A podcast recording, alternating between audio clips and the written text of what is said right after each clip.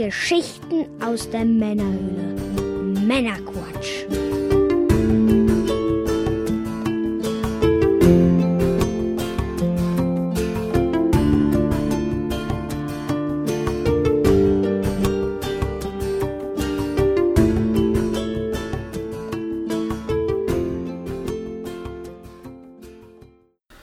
Ja, dann fangen wir mal an. Willkommen zu einer Sonderausgabe vom Männerquatsch. Heute mit dem Hans, hallo. Ja, grüß dich Björn, liebe Zuhörer, hallo. Und mit mir, der Björn. Wir sitzen heute mal nicht auf dem Balkon, sondern zum Whisky-Tasting beim Hans eingeladen sind wir, beziehungsweise ich. Das ist natürlich eine sehr schöne Gelegenheit. Vielen Dank für die Einladung erstmal, Sehr gerne. Hans. Das ist ein äh, nicht zu verachtenden äh, Auswahl an Whiskys hier bei dir. Das ist sehr schön. Ja, bin auch schon gespannt, ob sie munden. ja, werden wir gleich sehen, werden wir gleich mal reinschmecken. Ja, Hans, dann äh, vielleicht stellst du dich kurz mal vor, für die Leute, die dich noch nicht kennen. Ja, wie du schon sagtest, der Hans ist der Name. Ähm, und passend äh, zum Podcast ist das natürlich auch schön, dass ich äh, nicht nur Whisky liebe, sondern auch äh, tatsächlich leidenschaftlicher Spieler bin, sowohl analog als auch digital. Also ich äh, habe auch einiges am Brettspielen, die ich sehr gerne in der Gruppe spiele. Das macht mir sehr, bringt mir sehr viel Freude und äh, auch äh, ein wenig Consoliero und PC-Spieler sowie Retro-Gamer. Und äh, ja, mein Whisky, da verbindet mich nicht nur mein privates großes Interesse, ich habe da tatsächlich auch äh, das Glück, mit meinem Beruf das Ganze verbinden zu können. Mhm. Da habe ich auch immer mal wieder mit meiner Leidenschaft im Whisky zu tun. Sehr schön. Ja, wir haben uns überlegt, dass wir mal ein paar Whisky-Regionen ein bisschen beleuchten wollen. Und ähm, da werden wir heute mit der ersten Region anfangen und dann vielleicht in folgenden Sendungen dann mal weitere Regionen dazu nehmen. Und beginnen wollen wir mit äh, ein paar Grundlagen. Der Hans kann uns da sicherlich ein bisschen was zu erzählen. Ich bin ja auch Semi-Profi. Ich genieße gern mal einen Whisky, aber so richtig viel Background habe ich nicht. Und das ist halt eine schöne Gelegenheit auch für mich da mal ein bisschen was zu lernen. Dann wollen wir eigentlich doch mal vielleicht mit den Grundlagen anfangen, Hans. Ja, gerne. Ähm, das ist jetzt natürlich die Frage, wo fangen die Grundlagen an? äh, da kommt gleich meine Gegenfrage. Ähm, äh, wei- was weißt du über Whisky oder noch präziser, woraus wird Whisky gemacht? Whisky wird aus, äh, aus, aus, aus Getreide gemacht, oder? Aus Korn, aus äh, Ist richtig? dann Aus Torf, Getreide? haben die Torfigen, äh, haben Torf drin.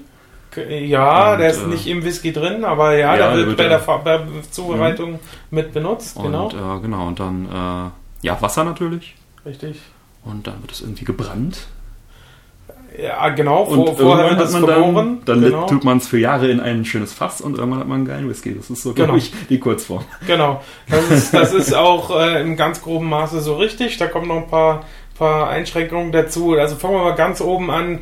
Whisky ist ja nicht nur Whisky aus Schottland Mhm. äh, und auch nicht nur äh, Malt Whisky. Das kann ja auch zum Beispiel ein Bourbon sein. Mhm. Ähm, also Malt Whiskys, wie der Name schon sagt, werden aus Malz gemacht. Mhm.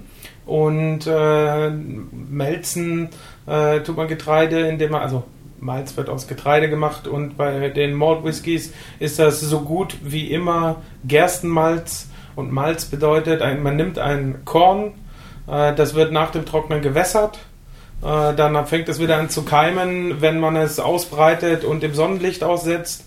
Und bei, was sie dann auch tun. Und beim Keimen produziert das Korn Zucker. Mhm. Ja, den Zucker braucht das, damit es schnell wachsen kann. Damit es braucht eine Energiequelle, auf die es sehr schnell zugreifen kann. Und aus der langkettigen Stärke macht das eben beim Keimen den kurzkettigen Zucker, den es sofort benutzen kann, um den Trieb äh, auszutreiben. Und äh, das merkt man auch. Äh, ich hatte das Glück, mal in Schottland äh, auch auf so einem Malting Floor zu sein. Ähm, und äh, wenn man äh, da hingeht und das ist schon fast fertig oder es ist so weit, dass man es für die Whisky-Produktion benutzen kann, merkt man den Zucker richtig, wenn man da reinfasst und äh, richtig die Faust ballt und die Hand wieder öffnet, dann kleben überall unten an der Hand die kleinen Körner dran, einfach durch den ganzen Zucker und man hat eine richtig zuckrige Hand. Diesen Zucker braucht man dann natürlich eben auch, um den Alkohol zu generieren. Also äh, das Ganze wird nach dem Keimen wieder getrocknet, entweder nur mit heißer Luft, dann hat man ganz normalen Malz, oder wie du vorher schon erwähntest, man äh, lässt Torf oder irgendetwas anderes äh, mit dieser heißen Luft zusammen nicht verbrennen, aber schwelen, um somit einen dampfigen Rauch zu erzeugen. Und der haftet sich halt auch an die Körner, die im Trocknen in dieser mhm. heißen Luft sind, dann an. Und äh, das gibt den Geschmack nachher äh, mhm. im Whisky. Denn der nächste Schritt ist nämlich dann, wenn es trocken ist, das Ganze zu vermahlen. Und wie, wenn man Bier herstellt, nur ohne Hopfen mhm. äh, zu vergehren ähm, und äh, nach dem Vergehren wird das Ganze dann gebrannt. Also ganz grob, da mhm. sind natürlich noch viele andere mhm. Feinheiten, aber das ist schon mal ganz grob. Gebrannt wird in zwei äh, Schritten. Aber nochmal, bevor wir da noch weiter drauf eingehen, ja. das sind jetzt die Malts, hast du gesagt? Du das sind nur Malts, für den Rest kommen wir gleich. Okay, danach, danach gehst du nochmal auf die genau, Bourbon und richtig. so weiter auch ein? Wir, ja, machen, wir machen jetzt erstmal nur die Malts ja. äh, schnell fertig. Äh, das Brennen bei den Malts äh, ist fast immer zweimal ähm, bis zweieinhalb Mal, mhm. äh, aber das ist wieder eine andere Feinheit. Manchmal auch dreimal, das sind dann die sogenannten Triple Distills. Ähm, und jedes Mal äh, wird das Ganze natürlich ein bisschen raffinierter. Ähm, und das Interessante ist, man könnte sich jetzt vorstellen, okay, bisher, wenn man da alles gleich macht, äh, dann schmeckt das auch alles gleich äh, bei jedem. Mhm. Ja, Pustekuchen. Also ähm, der allein schon, äh, wenn die Luftfeuchtigkeit oder die Temperatur beim Einmeischen oder beim Gären mhm. oder wann was auch immer, äh, wenn das sich verändert, verändert sich ganz intensiv der Geschmack, vor allem auch was für Hefen hast du und und und. Das Ganze geht dann äh, über die verschiedenen Zeiten, in denen du das einmeischen oder vergären lässt oder auch die Geschwindigkeit, mit der du destillierst und sogar die Form der Brennblase hat einen sehr großen Einfluss auf wow. den Geschmack dieses Brandes, der nachher rauskommt. Die hm. Schotten nennen das Ganze New Make. Äh, und äh, da, das, allein da gibt es schon unendlich viele Stellschrauben. Mhm. Danach, wie du sagtest, muss das Ganze gealtert werden, also hm. gereift mhm. werden. Das passiert in Holzfässern. In Schottland hat das damit angefangen, dass die die Bourbonfässer aus den USA genommen haben, denn äh, die Amerikaner, und da haben wir schon den mhm. ersten kleinen Seitenhieb über den Atlantik, mhm. ähm, die Amerikaner die äh, reifen den äh, immer nur in frischen Holzfässern. Mhm. Zwei Jahre lang, nicht wie in Schottland 3. Mhm. Und äh, das heißt, die haben nachher die ganzen Fässer und konnten damit nichts machen. Was haben sie gemacht? Die haben es an die Leute verkauft, die die Fässer gut gebrauchen können. Das waren die Schotten. Und äh, die haben die mit offenen Armen empfangen und haben da ihre Whiskys reingepackt und dann nochmal drei Jahre gereift. Mhm. Ja, denn man merkt auch da so einen leichten Unterschied. Äh, die Amerikaner haben, wie gesagt, zwei Jahre. Das liegt, hat natürlich so ein bisschen damit zu tun, das sind übrigens die Mindestmaße, damit es sich entweder Bourbon Whisky oder Malt Whisky nennen also. darf. Zwei und drei Jahre. Mhm. Natürlich können die auch viel länger drin liegen.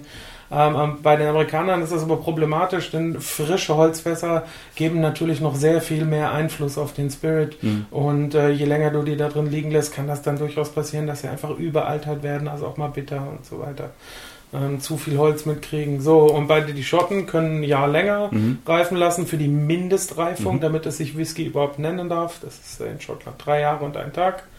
Und ähm, ja. Und die so Whiskys, äh, also die, die ähm, Bourbons haben dann auch keinen kein Malz? Oder also wie unterscheidet sich das noch? Bur die meisten Bourbon Whiskys haben einen Anteil an Malz mit drin. Mhm.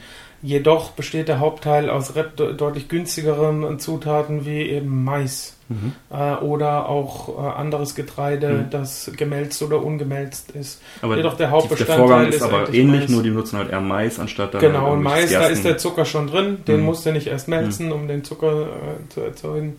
Und dadurch ist das Ganze sehr viel günstiger und schneller und äh, ist auch ganz anders geprägt im Geschmack. Also der Grundgeschmack eines amerikanischen äh, New Makes oder wie die Amerikaner sagen, ein Moonshine äh, ist deutlich süßer. Mhm.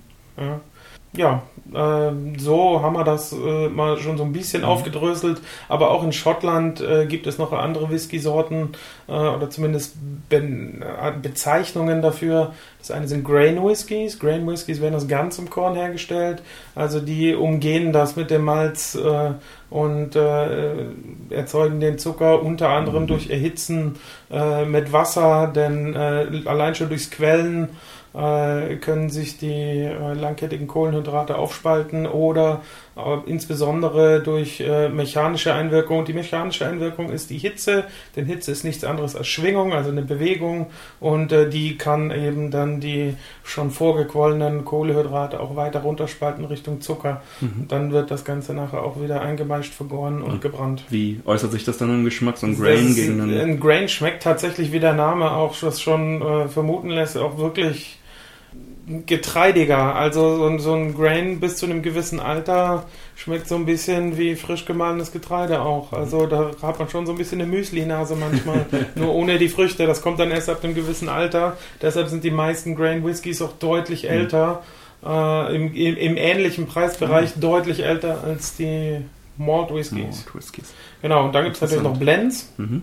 Äh, wenn da einfach nur Blended Whisky draufsteht, dann äh, kann das alles sein. Äh, dann, dann ist da Grain Whisky, also alles, was Whisky ist, also mindestens drei Jahre. Ist Grain denn auch günstiger eher? Also ja. ist es eher so minderwertig? Ja, auch, wird auch nicht äh, wie bei den, äh, das ist gut, dass du das sagst, mhm. denn äh, wird auch meistens nicht im Pot-Still-Verfahren, also äh, dem batchweisen Destillieren, dem sogenannten diskontinuierlichen Destillationsverfahren gewonnen, sondern eben im kontinuierlichen. Also mhm. beim diskontinuierlichen, was bei Malt Whiskys meistens der Fall ist, äh, hast du halt eine Brennblase, die wird gefüllt, das wird gebrannt mhm. und dann geleert und dann mhm. das nächste. Und beim kontinuierlichen, da kannst du halt 24 Stunden durchdestillieren. Mhm. Äh, ist einfach ganz anders aufgebaut und äh, da, da, hast du halt sogenannte Column Stills und äh, das ist alles äh, so ein bisschen industrieller mhm. und, und äh, auf, auf große Mengen mhm. ausgelegt mhm. im Gegensatz zum batchweisen Destillieren. Und beim Blended ist einfach, da mischen die irgendwas zusammen, was und beim Blends den genau, Geschmack äh, irgendwie gibt, den man haben will. Genau, ja. richtig. Also der, warum macht man Blends? weil man eben halt eine gleichbleibende Qualität äh, gewählt oder ein gleichbleibendes Geschmacksprofil äh, einfach den Leuten verkaufen will. Dass, wenn ich da meinen Markennamen draufstehen habe, dann soll das eigentlich immer so schmecken, hm. wie die Leute sich das vorstellen und nicht hm. mal so, mal so. Was bei dieser natürlichen Produktionsweise von hm. Whisky hm. ja durchaus mal vorkommen hm. kann. Ähm, deshalb, wir machen Blends, wir kaufen von mehreren Destillerien ganz viele Fässer. Äh, das meiste wird Grain sein weil es eben günstig ist mhm. und äh, vermischen das Ganze. Das ist dann ein, ein, ein Blended Whisky. Ähm, dann gibt es äh, Blended Malt Whiskys, da werden nur äh, mhm. Malt Whiskys benutzt, äh, um äh, den Blend zu erstellen. Und dann gibt es noch eben die Originalabfüllungen der einzelnen Destillerien. Und das sind eigentlich, wenn, die, wenn man sich ganz ehrlich ist, auch alles Blends. Hm zu 99, irgendwas Prozent, denn die mischen auch, eben weil sie ja wirklich, also die müssen ja immer mhm. diesen, dieses Geschmacksprofil beibehalten. Mhm. Wenn ich mir dann eine Flasche Macallan aus dem äh, Regal hole, dann soll, ich, soll die beim ersten Mal genauso mal schmecken wie beim zehnten Mal, wenn mhm. ich die, die kaufe. Also müssen die auch mischen. Ähm, Was sind das für Marken? Das sind aber nur äh, Macallan, genau, also da, eigentlich alle, alle Malt Whisky Hersteller machen das so. Okay. Es sei denn, es steht Single Cask oder Small Batch drauf. Das ist dann wieder was anderes. Ähm, aber ansonsten mischen die auch. Da steht aber Single Malt drauf. Single Malt. Da könnte man denken, das ist aus einer Art Malzgetreide mhm. gemacht, Pustekuchen. Das heißt nur, es ist alles aus einer Distille. Also alle Fässer, die hier bei diesem ich, ich, Cuvée, wollen wir es mal nennen, damit wir nicht das Wort Blend äh, äh nochmal benutzen müssen. Alles, was in diesem Cuvée drin ist, das kommt aus dieser einen Distille. Mhm. Und wenn da jetzt noch ein Alter draufsteht, mhm. zehn Jahre zum Beispiel, dann muss das jüngste Fass, was verwendet mhm. wurde, mindestens zehn Jahre alt sein. Aber es ist ja in der Regel trotzdem ein Blended, also so die, die Genau, das sind im Endeffekt so. auch Cuvées ja, Blends. Ja, ja. So und dann kam äh, irgendwann auf, äh, dass die Leute auch Einzelfässer verkauft haben oder sogenannte Small Batches, wo dann vielleicht nur zwei oder drei oder vier Fässer vermischt mhm. wurden anstatt 100 mhm. ähm, und äh, oder anstatt 50 und ähm, ja, das, äh, wie der Name sagt, sind dann halt wirklich einzelne Fässer die sehr selten runterverdünnt werden. Meistens bleiben die dann wirklich auf Fassstärke. Mhm. Dann hast du da teilweise zwei Stellen hinterm Komma bei der Mhm. Alkoholangabe, Mhm. weil das halt wirklich so genau bestimmt werden konnte und nicht ein, wie in der Großserie ein Label Mhm. gemacht wird, wo 40% drauf Mhm. steht und dann hast du eine gewisse Toleranz, Mhm. sondern du weißt ganz genau, in dieser Flasche ist dann 57,3% oder 3,2% Alkohol drin. Wow. Aber das ist ja dann, wenn das, sag ich mal, auf so einem hohen Niveau passiert, dieses Blenden, ist ja dann trotzdem ähm, eine gute Qualität. Also Ja, ist dann, natürlich, Ist klar. ja dann nicht wie vielleicht bei irgendeinem, bei Blended, hat, da schwingt ja auch immer so ein bisschen, finde ich zumindest, so Minderwertigkeit mit. Ist auch richtig, ist auch, Ja. ist ja auch deutlich was günstiger. zusammengemischten. So, und wenn man jetzt aber auf dem Niveau, also bei einer namhaften Distille, die dann sagt, also die sagen, schreiben ja wahrscheinlich offiziell auch nicht Blend drauf, ne? Wie du sagtest. Da steht Single, Single Malt drauf. aber alles, was ich sagen wollte, ist, äh, dass die Leute mitbekommen, dass halt auch, wenn Single Malt draufsteht und Mhm. das nur Ja. von dieser einen Distille ist, natürlich ist trotzdem irgendwo eine Art Cuvée ist, Aber damit es ist nicht, man äh, den gleichbleibenden Geschmack- die Qualität. Also es ist Ganz jetzt, genau. es ist jetzt kein, nicht schlimm, dass das Single Malt steht, das ist trotzdem natürlich ein guter Whisky, weil Das es ist halt aus dem, sogar da so mit Ja. das Beste, Ja. was man auf einer Flasche, die man so im Duty Free oder in Ja. einem Spirituosengeschäft äh, kaufen kann, draufstehen haben kann. Ähm, wobei ein, ein Grain, also ein Single Grain aus einer Distille natürlich auch extrem gut sein kann. Genauso kann ein Blend, auf dem auch wirklich nur Blend draufsteht, also auch wieder verschiedene Fässer aus verschiedenen Distillen, sowohl Grain Whisky als auch Malt Whisky, kann auch wahnsinnig gut sein und auch Preise von mehreren Mhm. hundert Euro haben. Das ist ni nicht direkte Qualitätseinstufung. Es sagt uns einfach, wie es hergestellt Genau. wurde. Wenn jetzt allerdings zum Beispiel bei einem Johnny Walker Red Label da Blended Whisky draufsteht und da steht ein Preis dabei, äh, der halt äh, deutlich unter 50 Euro Mhm. liegt, äh, dann muss ich halt auch damit rechnen, dass da sehr viel Grain Whisky und vor allem sehr viel junger Grain Whisky drin ist Mhm. und vor allem sehr wahrscheinlich auch gefärbt wurde Hm. mit äh, äh, Karamellfarbe, aber ähm, also im Endeffekt nichts anderes als verbrannter Zucker Hm. Ähm, oder dunkler Zucker. Und äh, ja, dann, wenn der Preis so niedrig ist, muss ich mir auch noch bewusst sein, das ist nicht gerade das Hochwertigste und das Mhm. wird nicht das beste Geschmackserlebnis sein, was ich mir äh, holen kann. Also alles, was wir jetzt gerade besprochen haben, ist nicht direkt eine Qualitätseinstufung, sondern sondern einfach nur, so wird das hergestellt. Mhm. Dessen sollte man sich bewusst sein, wenn man etwas kauft. sehr gut. Und ähm, das war, wie, wie ist das bei den ähm, Bourbons? Ist da äh, immer eigentlich ein Blend oder gibt es da auch diese Abstufungen? Also Single Malt heißen die ja nicht. Die Bourbon Single Malt gibt es Also ja die nicht. Bourbons sind eigentlich, ich habe noch nie einen Blended Bourbon gesehen. Also das sind eigentlich immer, äh, also zumindest nicht bewusst. Ich muss dazu sagen, dass ich nicht so viel äh, Bourbons probiert Hm. habe wie Single Malts oder wie, wie, wie generell Hm. schottische Whiskys. Aber das, ich kenne das auch nur destillerieweise. Mhm. Also dass das wirklich äh, destillerieweise verkauft wird. Und natürlich sind das hier auch wieder ähm, in den meisten Fällen äh, Cuvées aus verschiedenen Fässern, äh, um den Geschmack möglichst gleich zu halten. Außer es steht da Single Barrel drauf, Hm, weil die. Amis schreiben halt Single Barrel Mhm. ähm, und die Schotten schreiben Single Cask. Mhm. Und ähm, dann, das sind dann die Einzelfässer, die in Fassstärke abgefüllt werden. Und das sind dann meistens besonders ausdrucksstarke. Ich will nicht das Wort gut benutzen, denn jeder hat einen anderen Geschmack, Mhm. aber die sind dann halt, haben dann halt eine bestimmte Ausprägung in Mhm. eine Richtung. So ein Blend will möglichst breit aufgestellt sein, Mhm. also, also alle Geschmacksrichtungen, die es so gibt, zumindest in einem gewissen Maße vertreten zu Mhm. haben. So ein bisschen wie bei einem guten Parfum oder Mhm. beim Essen. Es gibt gewisse Komponenten, äh, die in, in Balance sein müssen und in einer bestimmten Menge drin äh, sein sollten, damit man das als lecker empfindet. Und genauso ist das äh, beim Whisky auch. Und äh, der Single Cask ist dann halt äh, eine ganz besondere Ausprägung. Man könnte sagen, das ist dann nicht äh, ein besonders äh, gut gelungener äh, Hauptgang, sondern das ist dann halt äh, so wie äh, ein, eine ganz, ein ganz besonders gut gelungenes Steak. Denn das Steak ist ja auch eigentlich nur die Fleischkomponente von einem Hm. schönen, Mhm. äh, ausbalancierten Hauptgang. Das wäre dann das Single. Cask und das ist dann halt besonders gut. Da hast du halt ein Kobe-Steak Mhm. anstatt äh, einem Minutensteak. Okay, und äh, dann habe ich auch schon mal gelesen, Quarter Cask. Wie, was heißt das jetzt? Ein Quarter Cask ist in dem Fall eine Fassgröße. Also die hat ein Viertel mhm. von einem äh, Standard, mhm. äh, ich glaube, es ist ein Viertel von einem Hogshead, wenn ich mich nicht äh, irre. Ähm, und ein Quarter Cask sollte so um die 150, 100 bis 170 Liter haben. Ganz, ich also okay. ich weiß es nicht genau, aber das wäre jetzt meine, meine ungefähre Schätzung. Okay. Also das heißt, es ist dann einfach, ist dann aus einem, ist dann schon aus einem äh, Fass dann auch, aber das Fass ist einfach kleiner.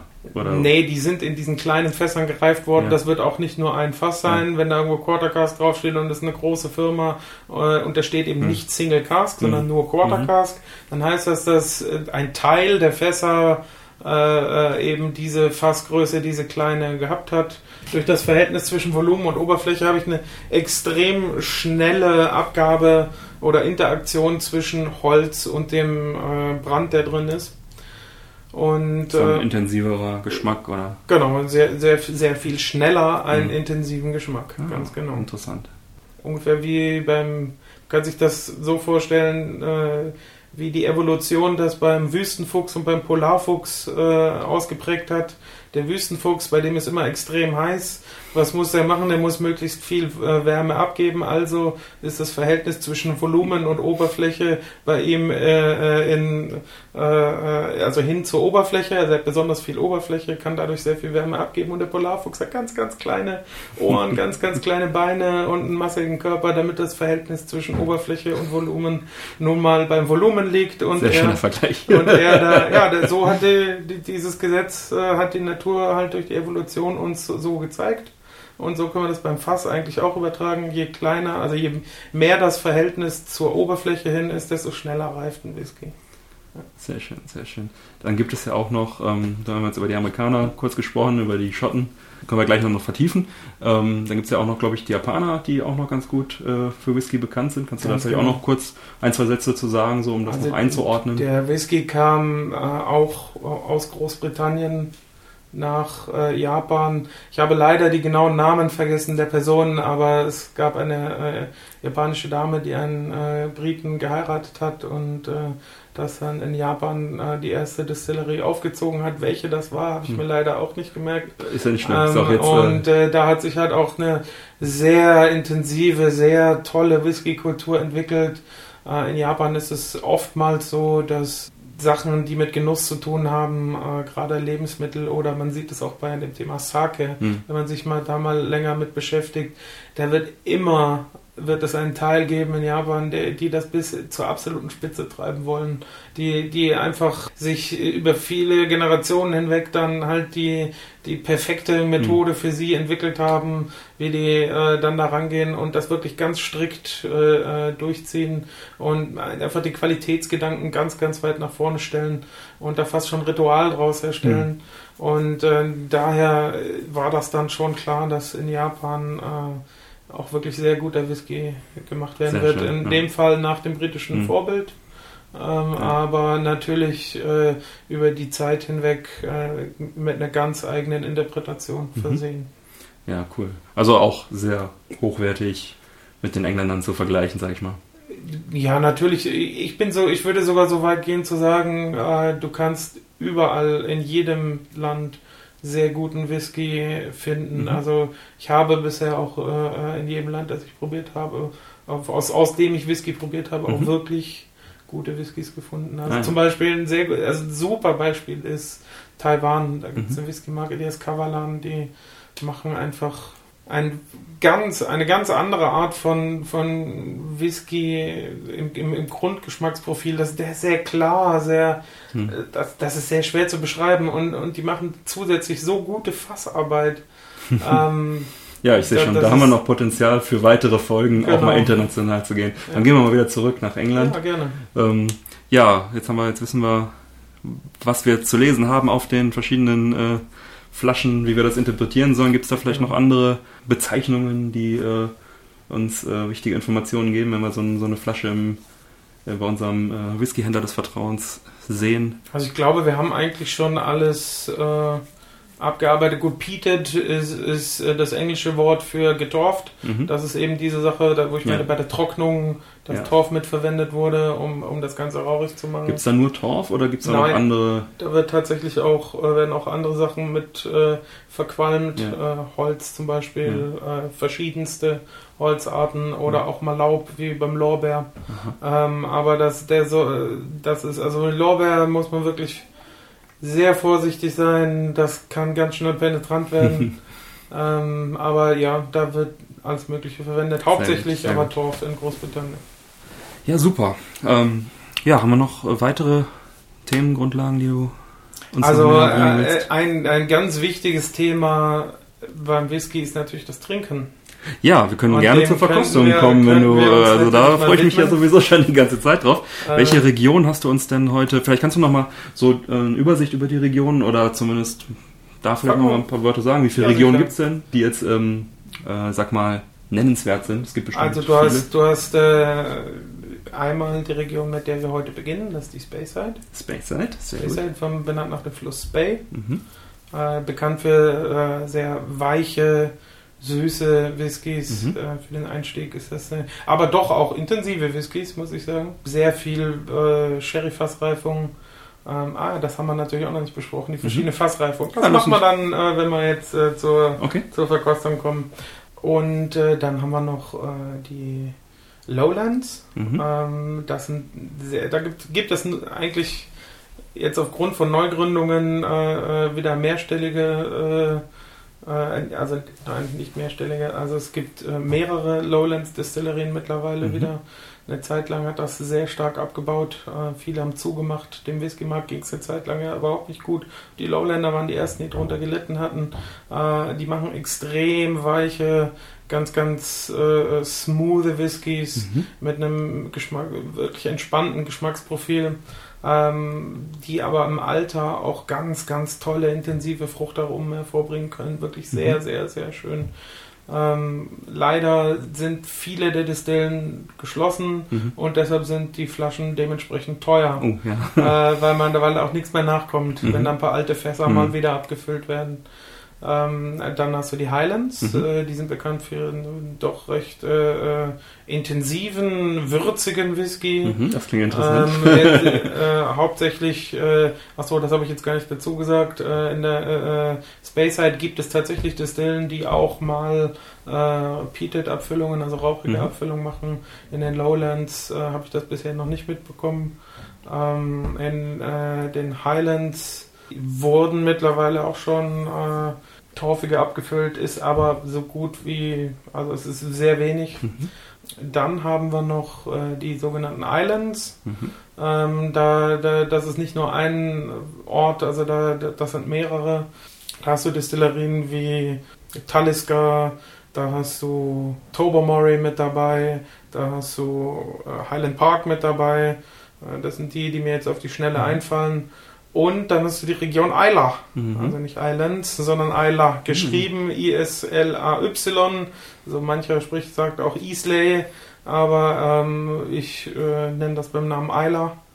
Da kommt, äh, kommen Whiskys her, die mir sehr, sehr nah am Herzen auch liegen, hauptsächlich getorft und äh, sehr, sehr, sehr schöne Whisky-Geschichte. Darüber äh, habe ich auch mal eine sehr schöne Geschichte aufgeschrieben. Äh, ich war auch schon oben, dort war, ich war Mhm. glücklich genug, äh, mir das mal anschauen zu können und Schön. ich muss sagen, das ist eine wirklich wunder, wunderschöne Insel. Wer mal die äh, Möglichkeit hat, da hochzukommen, sollte das unbedingt wahrnehmen. Mhm. Es ist einfach herrlich. Man kommt wirklich toll zur Ruhe und der Whisky ist natürlich auch super. So, aber Das sind fünf Regionen, habe ich jetzt richtig mitgezählt. Ähm, wenn du das sagst, dann stimmt das so. Ich habe nicht aufgepasst. Ich habe äh, fünf gezählt. Äh, wenn du jetzt alle gut. aufgezählt hast, dann haben wir wohl das sind die, offensichtlich die mir auf jeden Fall fünf direkt äh, in den nennenswerte. Regionen äh, eben. Äh, verteilen die sich über ganz England oder nur über Also, also das Wort England würde ich in Bezug zu Whisky Schottland? eher selten in den Mund nehmen. Äh, Großbritannien kann man natürlich gerne sagen. Ja. Ähm, es gibt auch englische Whiskys, Ja. das ist schon richtig. Aber das ist aber jetzt eher Schottland alles. ähm, das, was wir jetzt besprochen hatten, waren die schottischen Schotten. Whisky-Regionen. Genau. Okay. Also, da, wenn man da jetzt noch Ja, die schon, wir einzelnen haben, wir Länder haben dazu nimmt, Potenzial, wir haben es Potenzial gibt für viele mittlerweile so viel äh, Whisky auf der Welt, Mhm. Da, da gibt es wirklich, wie du schon sagtest, noch einiges an Material. Dann korrigiere ich mich. Schottland. Sehr gut. Gut, ja, dann kommen wir doch mal zum angenehmen Teil. Wir Ja. fangen jetzt mit der Space Side an, hast du gesagt. Ähm, Richtig, in dem Fall mit der Distillerie Glenfarclas. Erzähl mir mehr über die Distillerie Glenfarclas. Also die Glen, Distillerie Glenfarclas ist eine äh, sehr alte Distillerie, äh, wie die eigentlich alle sind, äh, die wir heute trinken und eigentlich auch die, die wir wahrscheinlich noch in den nächsten trinken werden. Da sind keine so Jungen dabei, außer bei Eila, da ist eine schöne Junge dabei. Ja, ich war mal, ich hatte das Glück mal äh, bei Glenfarclas äh, auf dem Hof zu fahren und hatte mich schon riesig gefreut, mir das mal alles anzuschauen und vor allem die immer zu gucken, das ist natürlich das besondere Schmankerl, wenn man mal bei einer Distillerie in Schottland vorbeifährt, dass man sich auch meistens aus einem Fass eine Flasche abfüllen kann oder dass es eine Abfüllung gibt, Ja. die es nur auf, äh, im Vor Shop zu kaufen ja. gibt, die man sonst nirgends kriegt. Toll. Ja, das wäre halt schön gewesen. Leider hatten die an dem Tag zu. Schön. Aber es war trotzdem sehr schön. Äh, wir haben uns das Ganze äh, angeguckt. Sehr idyllisch. Also Glenfark, das kann ich empfehlen, sollte man mal hinschauen, wenn man in der Space Side ist. Ähm, aber in der Space Side, da wird man da wahrscheinlich auch nicht dran äh, vorbeikommen. So, ja, äh, die, der Glenfark, das den wir jetzt trinken, ist äh, für den Anfang sehr gut geeignet, da er sehr entspannt ist. Äh, das, der ist 25 Jahre alt. Der hat äh, eine Alkoholstärke von 43 Prozent, ähm, was relativ niedrig ist für Whisky. Also äh, es gibt wenige Whiskys mit 40 Prozent, die ich noch äh, spannend finde. 43 Prozent ist auch schon ähm, relativ wenig für meinen Whisky-Schrank. Mhm. Aber ähm, und dieser, wie gesagt, ist auch wirklich ganz, ganz unten an der an der Skala, wo ich sage, da wird es interessant. Äh, nicht, weil er äh, nicht äh, komplex wäre oder nicht schön wäre, sondern weil er einfach äh, nicht so stark ist. Mhm. Wenn man eine Zeit lang Whiskys mit höheren Prozentzahlen trinkt, also über 50 äh, bis hin zu 60 oder über 60, äh, dann ist das dann einfach nicht mehr so, ich sag mal, nicht so laut. Mhm. Und äh, Dann- wenn man auf viele Konzerte geht und dann irgendwann äh, auf viele Heavy Metal Konzerte Ja. und dann irgendwann äh, beim Flötenkonzert ist, dann ist das vielleicht Ja. nicht mehr Verstehe. so interessant. Aber ähm, der ist für den Anfang wirklich sehr schön. So, wir fangen mal an. Was haben wir für ein Glas? Ähm, ich bin kein Fan, Schotten in einen, äh, in einen Tumbler zu geben. Äh, und ich bin auch kein Fan, Eis drauf zu tun.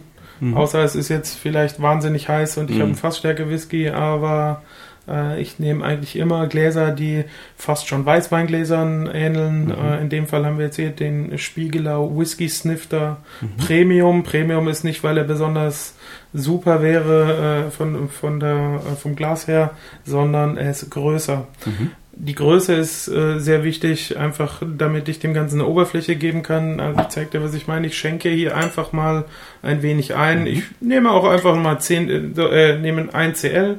Viel mehr nehme ich gar nicht und äh, ich stelle, leg das Ganze schräg und äh, versuche, dass der Whisky das gesamte Glas bis fast oben hin auskleidet. Mhm. Somit habe ich eine große Oberfläche. Mhm. Äh, ja, man könnte sagen, eine Leinwand für die Aromen. Mhm. Ähm, was da passiert ist jetzt, äh, dass ich äh, den, das Glas mit, mit den, den Aromen, die ich da drin habe, beimpfe. Wenn ich das Ganze jetzt noch ein bisschen stehen lasse, dann nimmt auch der alkoholische Anteil in der Nase ein bisschen ab und die Aromen treten noch weiter in den Vordergrund. Aber im Also du hast Grundsatz es jetzt im Prinzip erstmal wenig gedreht, um, um diese Leinwand zu kreieren, wie du sagtest. ganz genau. Und jetzt lässt es wieder ruhen, um, Richtig. damit sich das Ganze. Ja, man kann auch theore- theoretisch entwickelt. jetzt schon direkt Mhm. anfangen. Nur wenn man es ruhen lassen würde, würde man irgendwann noch mehr Mhm. Spaß dran haben. Also äh, die, das Erste, was ich hier schon beim Einschenken merke, äh, was mir äh, in die Nase steigt und welche Assoziation ich da habe, ist, äh, weil ich Schwede bin, äh, kenne ich das aus meinen Kindheitstagen. Ähm, es gibt eine Limonade in Schweden, die zu Weihnachten getrunken wird, das ist der sogenannte Jülmust. Das ist so, so ja, sind nicht wirklich Malzbier, aber so, so ein bisschen in die Richtung gehend. Mhm. Sehr fruchtig, äh, ein bisschen gewürzt. Und äh, diese würzig-fruchtigen Töne, au- auch schon ins Bonbon-Aroma gehende, habe ich hier äh, schön in der Nase gehabt. Je näher man rangeht, desto mehr intensi- intensiviert sich natürlich der Alkohol. Ich mal mal rein, ne? Und ansonsten habe ich hier auf jeden Fall Karamell. Ich habe dunkle Schokolade, Mhm. also zart bitter. Mhm. Was leicht mineralisches, also so ein bisschen Kieselsteine. An einem heißen Tag am Kieselsteinstrand stehen. Mhm. Die, das hat tatsächlich auch einen, diesen mineralischen Geruch. Ja, den habe ich ganz, auch ganz stark. Aber wirklich sehr angenehm. Schön süß. Kommt es einem vor. Ja. Auch ein bisschen Vanille. Also ich vermute hier äh, eine Reifung in sowohl Sherryfässern als auch in Bourbonfässern. Wahrscheinlich wird die Betonung auf Bourbonfässern liegen und wenn äh, mehr Sherryfässer drin wären, dann wären das die welche, die schon recht, äh, recht oft belegt worden wären Mhm. vorher. ja. Mit Belegung meine ich einfach, dass da schon ein anderer Whisky drin war. Denn wenn ich 25 Jahre lang einen Whisky in einem Fass habe, dann äh, muss das Fass schon leicht ausgelaugt sein, sonst ist der völlig überladen. Aber das ist dieser hier nicht. Ja, wo du sagtest Bourbon, erinnert mich auch tatsächlich. Ich habe auch äh, ein, zwei Bourbon zu Hause. Erinnert so ein bisschen daran, so dieses vanillige, Genau. angenehme. Überreife Banane habe ich noch ganz extrem. Diese, wenn die schon glasig wird. Ja, So Banane, die man eigentlich nur Ja. noch für die Bananenmilch benutzen würde. wow, das ist, Die das außen ist, schwarz und innen Es glasig ist unglaublich, wie, wenn du was aufrufst, dass man es dann wirklich krass riecht. Also, Ja. es ist sehr schwer, das zu benennen, aber ja. Gut, wenn man, wenn man äh, auch, wenn, wenn man schon immer, äh, so wie ich auch, eine, eine, eine Liebe zum, zum Essen und für Aromen im Allgemeinen hat, dann hat man diese Assoziation Ja. gespeichert. Für jemand anders riecht das jetzt vielleicht nach Eisbonbon. Eisbonbon ist eine, eine, eine der überreifen Banane relativ ähnliche äh, äh, Geschichte. Nur hier in dem Fall ist es für mich halt eher die Banane. Und man kann natürlich nur das rausriechen, was man vorher schon mal gerochen hat. Das stimmt. Aber sehr angenehm, sehr, also nicht beißend und der Mhm. Alkohol Genau. äh, beißt einen nicht in die Nase. Richtig. Eben durch die 43 Prozent.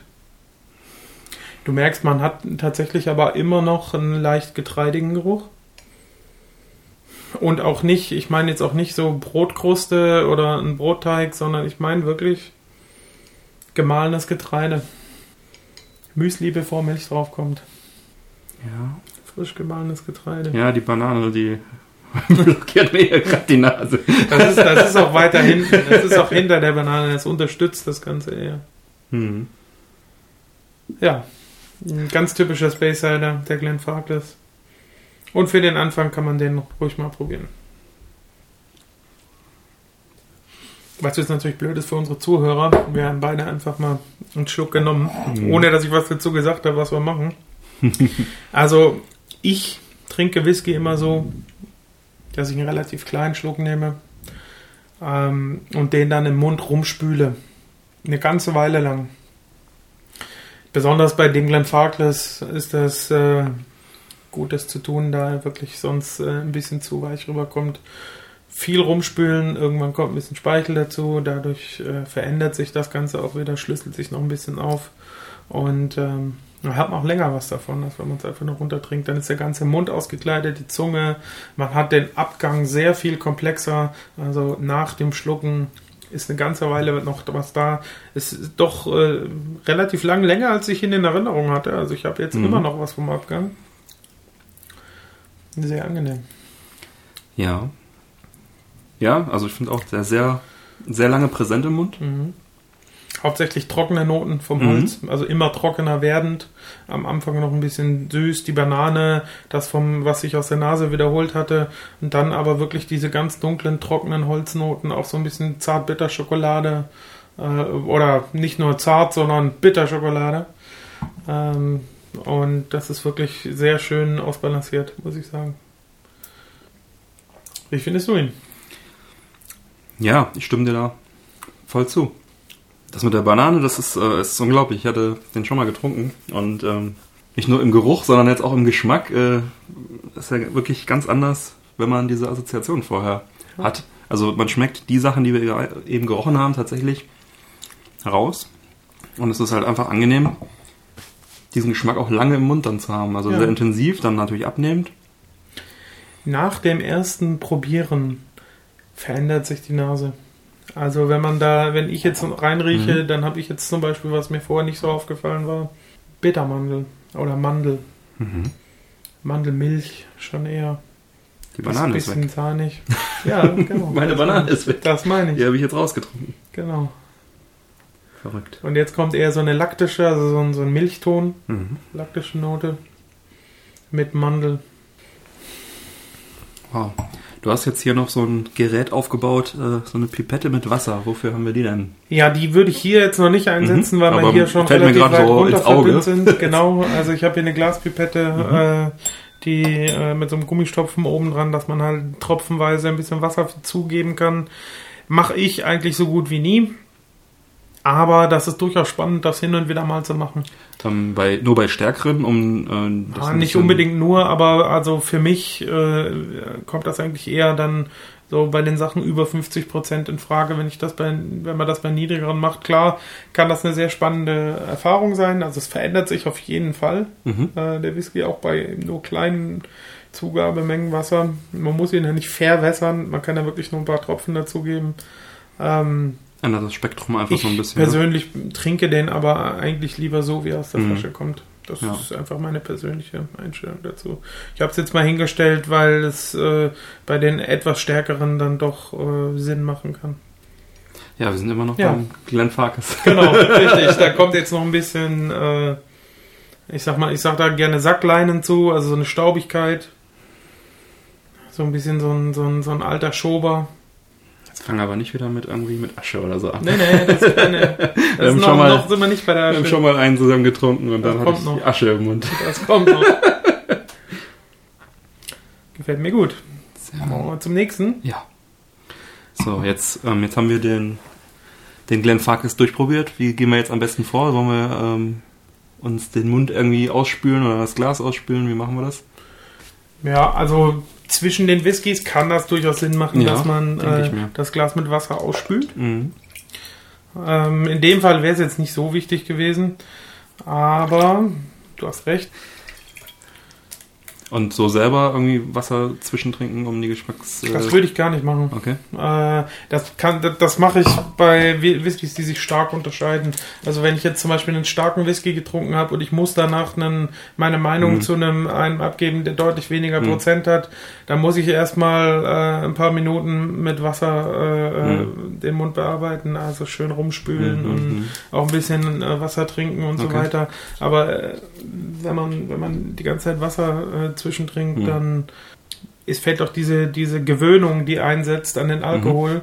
Äh, die fällt, wird dann wieder ein bisschen abgeschwächt Okay. und äh, diese Gewöhnung an das Alkoholische trägt natürlich auch der Fokussierung auf die Aromen, die eigentlichen, Mhm. äh, also Rechnung, da haben wir, interessant. Ja, wir okay. wird das nur spannender.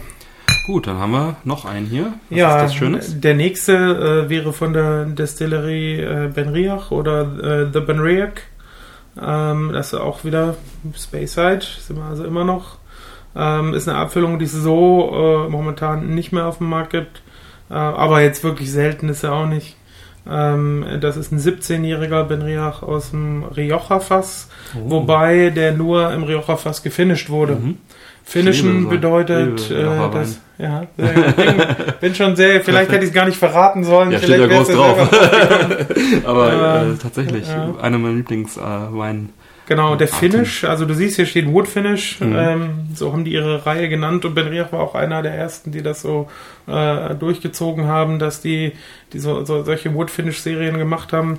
Ähm, das hat damit zu tun, dass die eine Weile lang sehr viele alte Fässer noch übrig hatten, die Mhm. jetzt nicht gerade äh, den besten, also das, die enthielten sehr guten Whisky.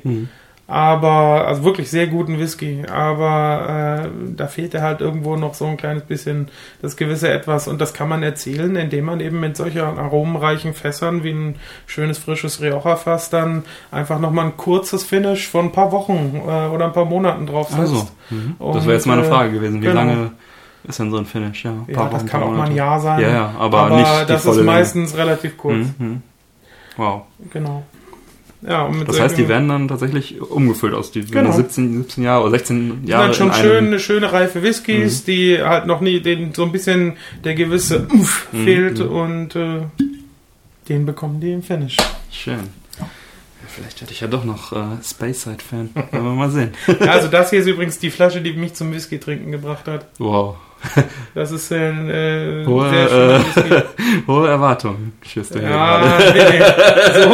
So, so, also das ist, das ist kein, das ist kein Meisterwerk, Mhm. das ist ein sehr schöner Whisky, aber es ist kein Meisterwerk. Äh, Danke sehr. das ist äh, einfach ein schöner Whisky. So, wieder einfach schön die Seiten des Mhm. Glases möglichst, wenn man es schafft, bis oben hin einkleiden, kurz stehen lassen, während man die Flasche zumacht und dann ein wenig den Geruch genießen. die Flasche auf den Tisch knallen. Naja, Na ja. ist ja, ist ja eine Holz, da passiert ja nichts. ja, nur die Ohren unserer Zuhörer. Ich hoffe, es hat nicht wehgetan. Dann riechen wir mal rein. mhm. Oh. Ja, wie bei Weinfinishes üblich hat man äh, eine Note, die in manchen Ländern als Fehlnote zählt, die hier in Deutschland aber durchaus mal im Whisky vertreten sein kann. Also das verkauft sich deshalb nicht schlechter in Deutschland. Äh, eine ganz, ganz leichte Schwefelnote, Ja. die man ja auch mit einem Alter assoziieren kann. Die kommt hier meines Erachtens nach ähm, durch die Weinfässer, die mussten für den Transport ja auch haltbar gemacht werden, damit Mhm. die nicht gammeln. Mhm. Ähm, natürlich kann man äh, auch einen Kühltransport machen, was heutzutage manchmal gemacht wird, aber äh, meistens äh, werden die halt geschwefelt. Dann je nachdem, wie gut man die halt auswaschen kann und wie weit man das runterhobelt, wenn man das Fass neu aufbereitet, hat man noch ein bisschen äh, Schwefel nachher mit Also drin. ich finde es sehr süß, riecht sehr süß auf Mhm. jeden Fall. Genau. Also geht schon. Auch schon etwas karamellig. Ich habe auch ähm, so, so Orangenkompott. So süß eingekochte, also ein Karamell, auf das ich zum Beispiel Orangenfilets geschmissen habe und noch ein Mhm, klein bisschen von der Orange ausgepresst habe. Ähm, Auf jeden Fall eine, eine deutliche Fruchtigkeit, Ja. sehr süß. karamellig, orangig. Auch wieder diese Mineralität, also die, ich habe hier auch wieder die Kieselsteine. Ja, so, aber sehr subtil finde ich, also sehr, Mhm. nicht sehr, nicht dominant. Rosinen. Ein bisschen Rose, ganz leicht. Ja, ein bisschen ins Vanillige, ne? Dieses süßliche. Mhm. Das kommt von den Bourbonfässern, in denen der vorher lag. Aber tatsächlich auch traubig, ne? Weintrauben sind da gar nicht Ja. so weit ab vom Schuss. Ja. Das war mein allererster Gedanke, aber ich dachte, vielleicht ist es einfach nur in meinem Kopf drin, weil du eben davon gesprochen hast, aber so, so gewisse Verwandtheit zum Weingeruch ist es auf jeden Fall. Hat es auf jeden Fall. Ja, und das Vanillige ist, gerade wenn man auf die Frucht achtet, fällt einem das Vanillige auf. Dass das nicht so ein reines Frucht, äh, so eine reine Frucht ist, sondern wie beim Vanillejoghurt. Mhm. Man, man erwartet eigentlich einen sauren Geruch, dann kommt aber, oder säuerlichen Geruch, und dann kommt aber diese Vanillenote damit rein. Also so fällt die hier tatsächlich auch auf. Ja? Also das hast du genau richtig gerochen. Das war mir im ersten Moment gar nicht so aufgefallen. Ich, bei mir kommt immer die Assoziation, diesen Bourbon, den ich ganz gut kenne, weil ich den sehr gerne trinke. Nicht so häufig, aber ab und zu. ist der Woodford Reserve, ein US-Bourbon, ne? Mhm. Der, der hat auch sehr krasse Vanille-Noten und dieses süße, Bourbon-mäßige, Ja. typische. Und das finde Wir ich hier... sollten durchaus auch mal ein Bourbon-Tasting machen. Es gibt Können wir wirklich gerne machen. tolle Bourbons, auf jeden Fall. Und dann können wir den Woodford Reserve ruhig mit reinnehmen. Können wir, wir machen einfach eine 100-teilige Sonderreihe aus dieser Sendung. Never ending story. Ja, Frucht oder Wein. mhm. Was meinst du, wollen wir uns trauen? Ja, Wir probieren mal. Probieren wir mal.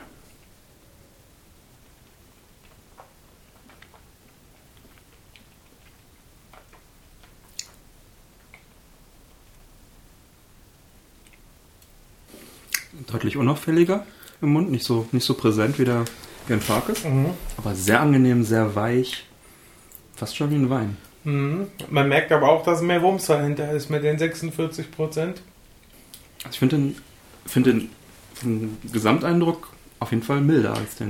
Bin ich bei dir? Ja. Ich meinte jetzt die, die Alkoholstärke. Mhm. Also es hat, ist ein Kribbeln auf der Zunge. Ja, Das ist deutlich intensiver als beim, bei den 43. Den hätte man vielleicht sogar am Anfang stellen können. Ich Mhm. hatte den, wie gesagt, den Glenn Farkless äh, deutlich milder in Erinnerung, aber der Abgang hatte wirklich Charakter. Also es ist ja tatsächlich auch so, dass Whisky sich wirklich verändert in der Flasche. Also viele sagen, äh, oder es gibt Leute, die sagen, ähm, dass äh, Whisky in der Flasche nicht mehr weiter altert. Ähm, es kommt meines Erachtens nach drauf an, wie viel Luft noch in der, also schon in Mhm. der Flasche ist. Also Whisky kann sich sowohl zum Guten als auch zum Schlechten entwickeln. Mhm. Äh, wenn er in der Flasche lange steht, mit lange meine ich dann halt zwei, drei Jahre, auch schon über ein Jahr, Mhm. Ähm, finden da größere Veränderungen statt. Also der kann, wenn es ein Bilder war, äh, ins, ins Nichts äh, abdriften. Der kann aber auch, wenn er extrem verschlossen und intensiv war, äh, plötzlich ganz toll werden. Also das hatte ich auch schon, dass ich Flaschen frisch aufgemacht habe und mir gesagt habe, boah, nee, Mhm. oh, das war jetzt nicht so schön. Und äh, dann habe ich den drei Monate später nochmal probiert und war Hm. dann weg. Mhm. Natürlich gibt es dann auch wieder die Unterschiede in der Verkostungssituation. Das ist wirklich bei Whisky, macht das einen großen, großen Unterschied. Habe ich Hunger, habe ich keinen Hunger? Mhm. Ähm, war ich erkältet oder nicht? Ähnlich wie bei einer Zigarre ist immer so, auch ja, viel von der also Kondition ganz, abhängig. Ganz ja. groß, äh, wirklich ein sehr großer Faktor. Ja. Also sehr angenehm. Also ich finde da wirklich den Wein wieder. Es ist Ja. äh, das, was ich an dem Rioja Wein auch so, so liebe, diese, diese Gleichmütigkeit, dieses ähm, ja, weiche, lang, langer, äh, wie nennt sich das, dieser Nachgeschmack? Ja, der so lang und Abgang, lang und gleichmäßig. Finde ich sehr angenehm.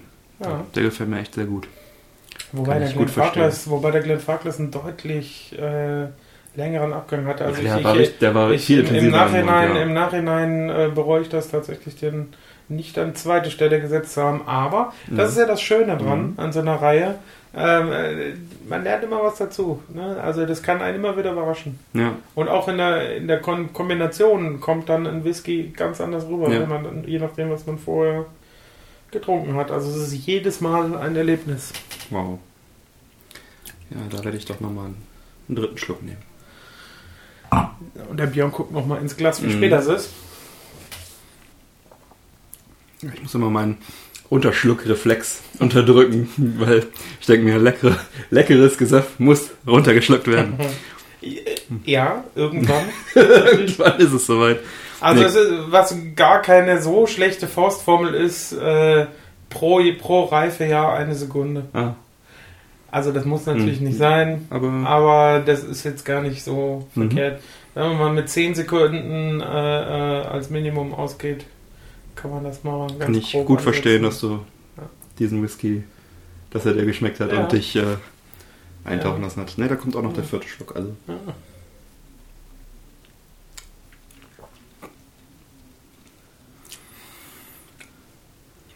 schön. Der ist, also es ist der erste richtig milde Whisky, wo ich sage, geil. Ich bin ja auch da eher so, was ich bis jetzt so getrunken habe, eher so bei den etwas, äh, wie hast du es eben gesagt, Heavy Metal mäßigeren unterwegs oder die torfigen, aber der ist echt gut. Das ist auch eine meiner Lieblingsdistillen. Also, wobei ich dazu sagen muss, es, äh, es gibt einige Distillen, bei denen ich das sagen kann. Wie, wie spricht er sich nochmal aus? Ben Riach? Ben Riach. Ben Riach. Oder äh, Ben Riach oder Mhm. wie man es jetzt genau auf Schottisch ausspricht. Ja. Das ist, äh, also, da habe ich auch die Erfahrung gemacht, der eine so, der andere Mhm. so. Ähm, Ja, das ist teilweise wirklich äh, schwierig, ne? die äh, Zungenbrecher da teilweise auszusprechen. Ja, sehr gut. ja. Wegen mir? Können wir zum dritten gehen? Dann gehen wir auf jeden Fall zum dritten. Äh, Das ist der Glen Rothes. Bin ich nämlich auch vorbeigefahren. Das Mhm. ist äh, eine, eine äh, sehr schöne Distille. Mhm. Gefällt mir sehr gut. Ja, ähm, der hier hat, äh, wie man schon an der wirklich schönen dunklen Farbe sehen kann, Ja, äh, einiges an Zeit in einem äh, Sherry Hogshead verbracht. So Mhm. ist es hier auch benannt. Hogshead, also Schweinskopf, Mhm. ist äh, nichts anderes als die Bezeichnung der Fassgröße. Mhm. Eigentlich ein relativ Standard Whiskyfass. Ähm, der ist abgefüllt worden mit 52,8 Prozent. Daran, äh, dass ich das so genau weiß, äh, kann der eine vielleicht, eine oder andere vielleicht schon erraten, dass ich hier eine Einzelfassabfüllung oder Small Batch Abfüllung Mhm. habe. Äh, in dem Fall gab es insgesamt 182 Flaschen. ähm, das würde, deutet für mich schon wieder darauf hin, dass es nur eine Teilabfüllung eines Fasses ist. Das Mhm. heißt, dass sie einen Teil abgefüllt haben und den anderen Teil liegen lassen, Mhm. äh, damit er noch weiter reift. Und äh, zwar wurde der vom unabhängigen Abfüller Malls of Scotland abgefüllt. Äh, die, sitzen in Paderborn. Äh, das sind sehr nette Leute. Da kann ich auf jeden Fall empfehlen, äh, mal Halt zu machen, wenn man dann in Paderborn ist. Da sollte man unbedingt vorbeischauen, wenn man gerne Whisky trinkt. Die lassen einen auch sehr gerne mal probieren. Äh, die haben wirklich tolle Whiskys da. Das ist wirklich ein kleines Erlebnis, da vorbeizuschauen. Guter Tipp. Ähm, und äh, ja, dann werden wir mal zu den etwas stärkeren Whiskys des Abends übergehen. Ach so, ja, ich habe dir noch gar nicht gesagt, wie alt er ist. Ja. Also äh, der ist äh, 2001 destilliert worden und 2015 abgefüllt worden. Also hat er seine 15 Jahre knapp.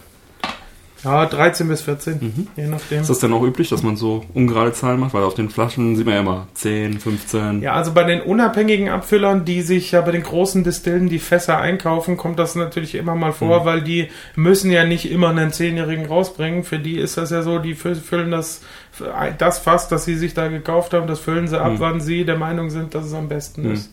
Und äh, das ist halt, die probieren das immer wieder und Ja. irgendwann sagen sie, so, Irgendwann ist leer. jetzt, ja, hoffentlich nicht. Achso, vielleicht gießt man noch erstmal noch ein bisschen Wasser rein. Ja. Ne? Das kann man hier, ja, der ist so intensiv, eigentlich muss man es nicht, aber wir machen das jetzt mal. Genau.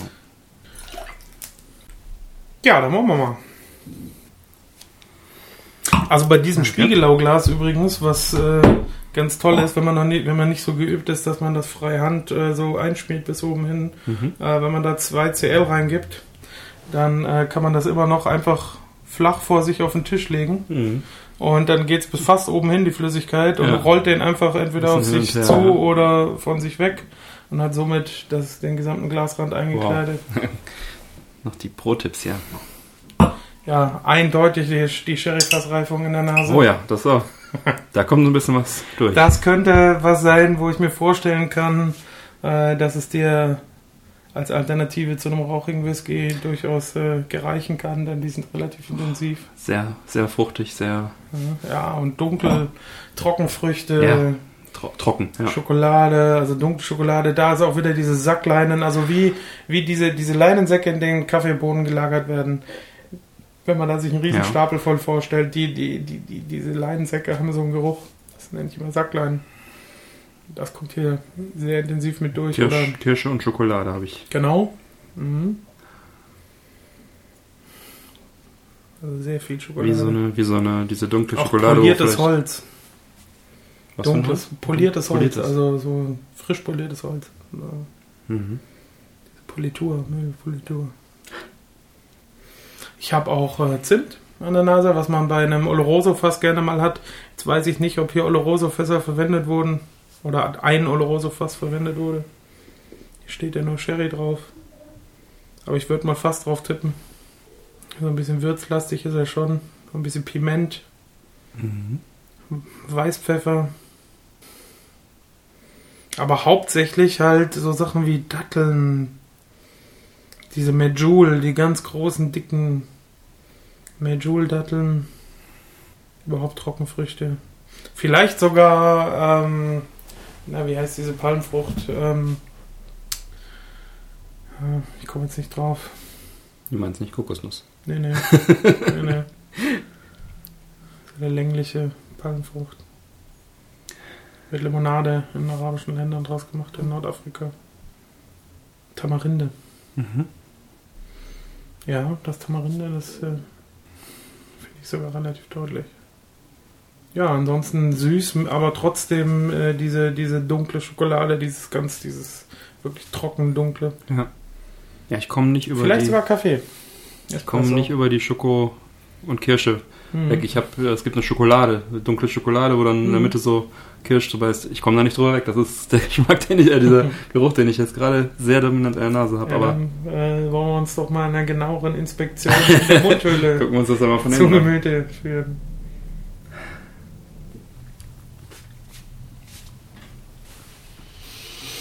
Mm.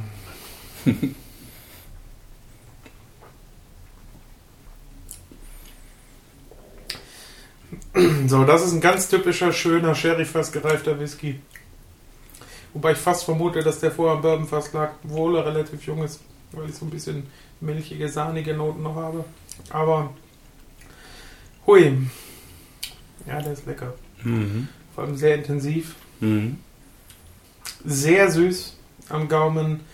Oh, Und was aber sehr wichtig ist für mich, im Ausgleich zu dieser Süße wirklich trocken werdend.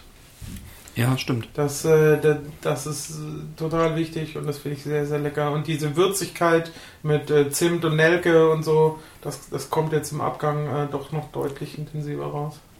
Kannst du das nachvollziehen? Ja. Das, also das Trockene finde ich auch sehr interessant. Wirklich. Der ist mehr. Der erste war so Explosion, der zweite war sehr gleichmütig und weggehen und der ist halt sehr so vollmundig und Ja. allumfassend so ein bisschen. Also das ist wirklich sehr schön. Sherry, Weihnachtswhisky. ja. Ja. Ich muss noch mal einen Schluck. Ja, ja, klar.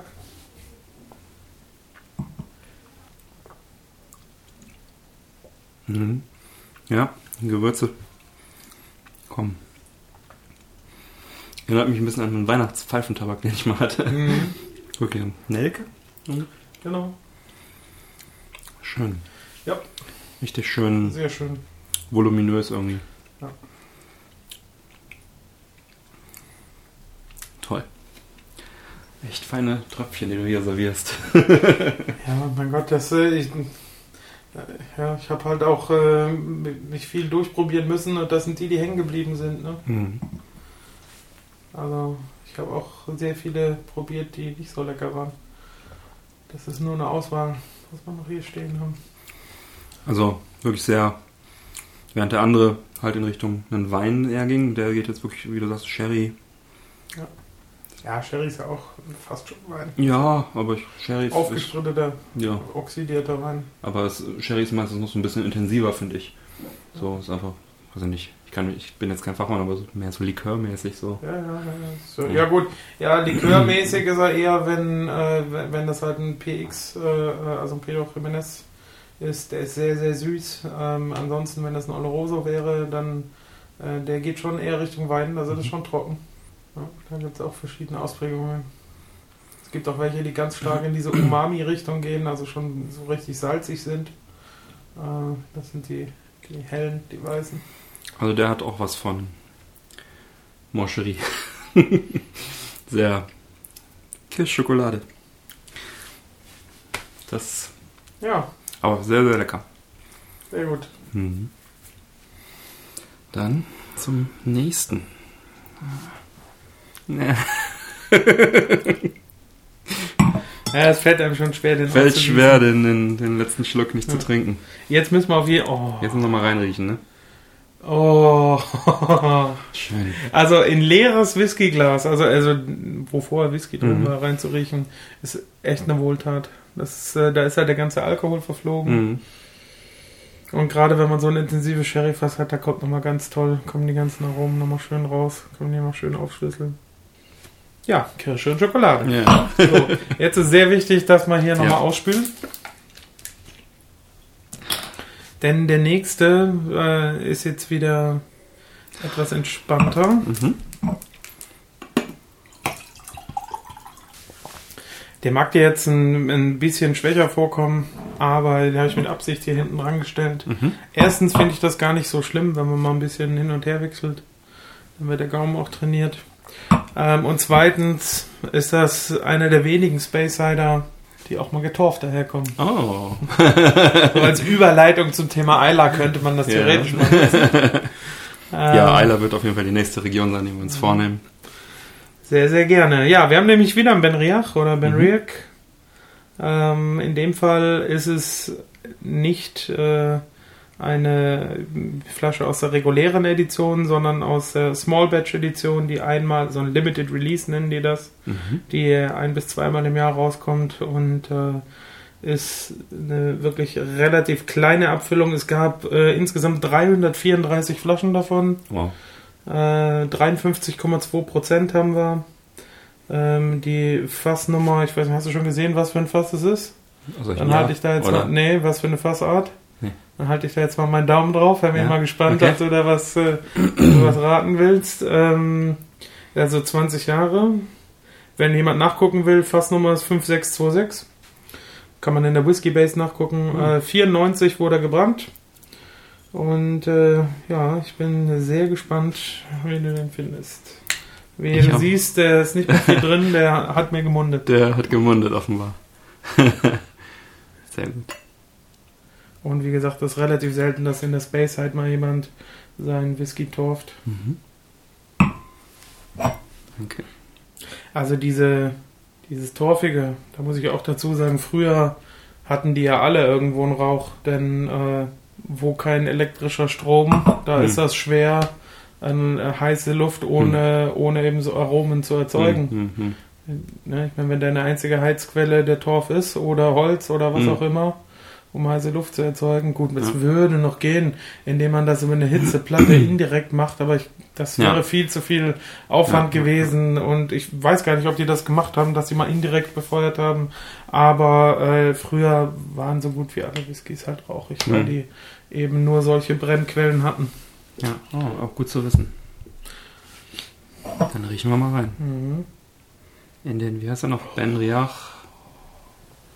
Okay, du bist schon. Ich kipp hier im- schon fast um, so, so lecker finde ich die Nase. Ja, Mm. oh ja. Ich bin jetzt mal ganz ruhig und lass dich mal sprechen. Schön, Torf. ich mag Torf. sehr, sehr salzig irgendwie, ne? See, Seeluft, salzig. Okay, ja, kann ich nachvollziehen. Kann natürlich jetzt auch sein, Klar, das- der erste Torf. Das ist auch das, das Jodige, ne? Mhm. Ja. was halt bei, bei diesen torfigen manchmal mit durchkommt. Das ist ja auch wirklich stark. Also der ist relativ stark jodig. Ja. Ähm, Leute, die diese Flasche frisch aufmachen, würden den ein bisschen anders empfinden, wie wir vorher schon besprochen Mhm. haben. Wie gesagt, der ist schon fast leer und ist auch steht auch schon ein Weilchen da in der Flasche. Daher ist der Rauch jetzt auch äh, gerade relativ betont. Aber mir gefällt das. Mhm. Ich habe aber auch ein bisschen, ganz, ganz unten ein bisschen Vanille. Okay, ja. Ich habe noch andere Sachen. Es reimt sich auf Vanille. Distille. Ja, das war auch klar. Äh, Kommt von der Distille. Ja. Ich meine tatsächlich eine Frucht. Frucht. Also auf Deutsch sagt man Aprikose. In Österreich Mhm. sagt man Marille. Marille. Nee, da wäre ich jetzt nicht drauf gekommen. Aber der, wie du sagtest, der Rauch ist da und da drunter Ja. geht einiges ab, aber das, Ja. das ist schwer ranzukommen. Ja, also ich finde sehr intensiv diese Marille. Mhm. Kommt schön durch. Getrocknete. Der Rauch ist auch ein bisschen speckig. Ja. Wir haben also auch animalische Noten, ein bisschen fleischig, speckig. Und tatsächlich auch so ein bisschen, ich weiß nicht, hast du schon, das hört sich jetzt doof an, aber Pferd. Also Speckigen komme ich auch noch hinterher. Ja, wobei ich mit Pferd jetzt nicht äh, Pferdeschinken meinte, sondern tatsächlich Ja, ja. Nee, ein ähm, lebendiges auch die. Marille, das habe ich noch nicht, habe ich noch nicht. Also ich finde es halt sehr, wirklich sehr salzig, sehr Jod, Mhm. sehr, Genau. also gar nicht mal so sehr torfig vom Geruch her, sondern wirklich so Rauch und dann irgendwo darunter ist dann noch die Vanille und also dieses salzige, das ist wirklich sehr, also, bilde mir ein, das ist ähm, dominanter als bei anderen torfigen Whiskys, aber Du wirst noch viele Whiskys probieren. mir gefällt das Format jetzt schon. Ach, eigentlich gefällt es mir schon seit äh, Vielleicht lange kriegen wir- schon auf? Vielleicht kriegen wir auch irgendwann noch mal ein bisschen Unterstützung. ja, Also mich freut es ja, dass ich, äh, ich hoffe, dass äh, es dem einen oder anderen noch Spaß macht. Mich freut es immer, äh, wenn ich äh, interessierte Zuhörer habe, wenn ich was über Whisky erzähle, so wie dich, Björn. ähm, denn äh, es ist ja ein Thema, das mir auch wirklich äh, sehr, selber sehr viel Freude bereitet. Und wenn man eben Freude teilen kann, dann äh, finde ich, da ist das tatsächlich mehr wert. Also es ist, äh, alleine ein Glas Whisky zu trinken hat Mhm. nichts damit zu tun, Mhm. äh, sich mit anderen Leuten hinzusetzen und da äh, ein bisschen da, den Whisky zu genießen. Vielleicht fühlt sich der eine oder andere ja auch inspiriert, tatsächlich äh, sich ein kleines Gläschen einzuschenken. Vielleicht hat er einen schönen Whisky da. ja. Äh, solltet ihr schön. uns mit dem hier begleiten wollen, ein, ein schöner Eiler Whisky würde hier tatsächlich gut passen, obwohl wir in der Space Side sind gerade, äh, weil eben Ben Riach diese wunderschönen getorften Whiskys Mhm. immer mal wieder rausbringt. Leider sind die mittlerweile richtig teuer geworden, Ja, diese getorften. Ähm, zumindest die Einzelfassabfüllungen. Mhm. Ähm, aber die sind top. Also Benriach und Torf, das ist meistens ein Volltreffer. Sehr schön. Ja, ist natürlich auch eine besondere Freude, wenn dann jemand äh, wie du mit so viel Sachverstand dann auch äh, so ein bisschen die Aromen aufschlüsseln kann, weil ich habe es schon mal gesagt, ich genieße Whisky sehr, aber ich komme meistens nicht so ganz hinter die ganzen Aromen. Ja, das kommt auch, kommt aber mit der Zeit. Das, Hm. das Ja, aber auch wie du eingangs sagtest, äh, man muss natürlich diese Aromen auch alle mal irgendwann erlebt und Genau. verkostet haben. Ne? Und als gelernter Koch, wie ich es ja einer Ja, auch noch. Das da ist, kommt das ja, Ja. Da, da bringt der Beruf das mit. äh, ja. Gelernter Koch und Genießer. Genau. Ja, dann schmecken wir doch mal. Mhm.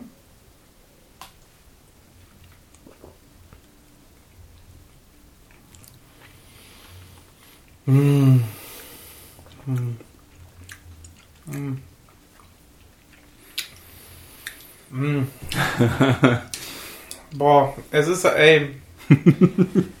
äh, boah, hat der sich gut entwickelt, ey. Die Jahre haben ihm echt gut getan in der Flasche, also mit, mit der ganzen Luft. Wow. Also ich habe jetzt tatsächlich diese, diese schöne Süße eben von diesen Trockenfrüchten, Mhm. so, so getrocknete Aprikose. Ganz intensiv die Salzigkeit mit einem wunderschönen Rauch, der auch eben dieser jodige, wie ihn sonst Lafroig viel hat. Ähm, ich sag so, ich, ich, ich sag's mal salopp, so ein bisschen dreckig. Ähm, das finde ich super, super, super. Also, ich habe jetzt auch die, habe jetzt auch die Aprikose. Toll. Und Also wie immer bei einem Mild, guten- milder Rauch. Ja, ne? milder Rauch. Genau. Nicht- es fügt nicht- sich wunderbar ein, der ist überhaupt nicht penetrant. Ja. Eigentlich auch, wie es beim Riechen sich schon angedeutet hat, einfach ausgewogen, rauchig, schön. Mhm. Schön. Also mich würde es tatsächlich auch freuen, äh, jetzt wo wir gerade hier sitzen und du auch noch konzentriert verkostest, äh, richte ich mein Wort gerade mal an die Zuhörer. Also wenn ihr da Spaß dran habt, äh, was wir hier machen und äh, wenn, wenn ihr dazu vor allem auch bestimmte Fragen habt, ähm, dann schreibt uns da bitte. Äh, Da Ja. würden wir sehr gerne uns drum kümmern, da eben auch mal gezielte Fragen zu beantworten. Vielleicht können wir ja auch, vielleicht habt ihr auch einen Vorschlag für eine Episode. Ähm, und äh, da, also das wäre mir persönlich noch äh, äh, wirklich wichtig. Äh, wer will, darf auf jeden Fall Fragen stellen und wir freuen uns drauf, äh, darauf einzugehen. Gehen wir dann einfach in der nächsten Sendungen drauf ein. Also man kann natürlich kommentieren auf der Webseite, man kann bei Facebook, bei Patreon, kann man die Kommentare stellen oder Kontaktformular einfach auf der Webseite. Dann landen die Fragen auch direkt bei uns. Und ich leite dann alles an den Hans weiter. Genau. Sehr, sehr schöner Whisky, wow. Ja. Ich habe noch nie einen so ausgewogen, rauchigen, glaube ich, getrunken. Mhm. Der war immer sehr im Vordergrund der Rauch oder. Hast du denn einen Tipp, was für ein Fass wir da haben? Das haben wir noch Ach gar so, nicht besprochen. Oder muss ich ja noch mal ein Stückchen. Ja, das glaube ich auch. Das glaube ich auch.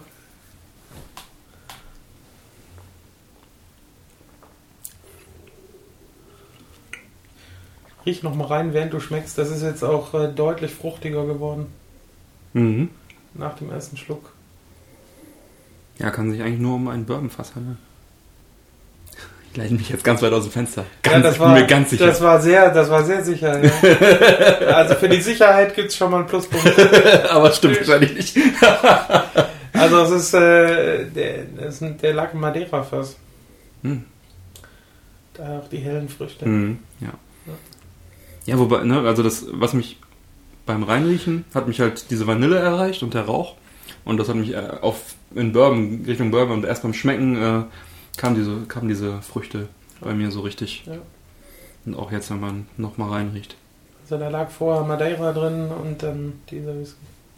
Ach, herrlich. Ja. Wirklich. Das ist. Wahnsinn. Also, äh, man kann sich auch so lange jetzt noch mit diesem Glas beschäftigen, Mhm. auch wenn es leer ist. Das ist, das wird noch, das wird morgen noch danach.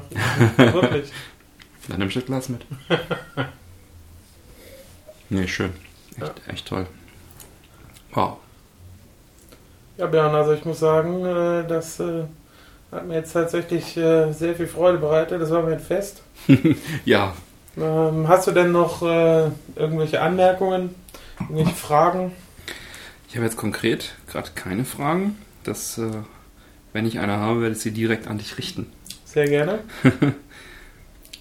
Damit haben wir jetzt die Space Side schon mal abgedeckt, ist vielleicht zu viel gesagt, aber Angeschnitten. angeschnitten. Ja, vielleicht gibt es da nochmal eine Follow-up-Folge. ja, das ist, das hier ist äh, Space Side Nummer 1. Space Side 1, genau.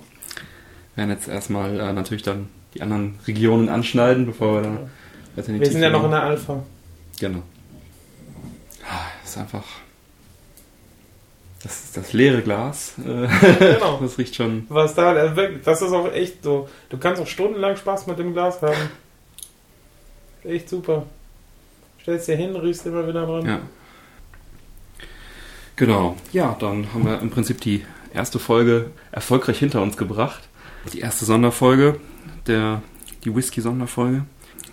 Wird sicherlich noch einige weitere geben. Äh, wie Hans eben schon gesagt hat, gebt uns gerne Feedback, wie es euch gefallen hat. Und äh, ob ihr noch irgendwelche Fragen habt, das werden wir alles gerne noch äh, aufgreifen. Und ja, ansonsten bleibt mir zu sagen, vielen Dank Hans für die Einladung und die, die tolle Erklärung äh, zu jedem einzelnen Whisky. Und ja, Shownotes gibt es äh, natürlich auf der Webseite männerquatsch.de, Männer mit AE geschrieben.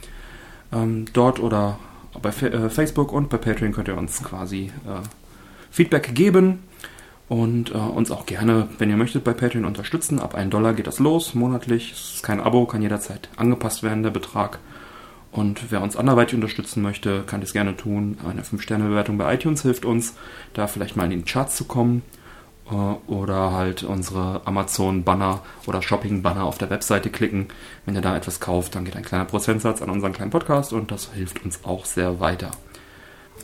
Der Hans möchte auch noch was sagen. Ja. Ich bin auch wirklich äh, großer Fan vom Format Männerquatsch. Ich Mhm. hoffe, euch gefällt das genauso gut wie mir und äh, deshalb sage ich eigentlich auch äh, also von mir aus Danke für die Einladung, denn äh, das war ist tatsächlich äh, immer sehr schön äh, mit dir und in Zukunft hoffentlich dann auch mit dir und mit Mike und dann freue ich mich auf die Male, die da noch kommen. Ja, super. Ein schönes Schlusswort. Vielen Dank. Und dann sagen wir auf Wiederhören. Tschüss. Tschüss zusammen.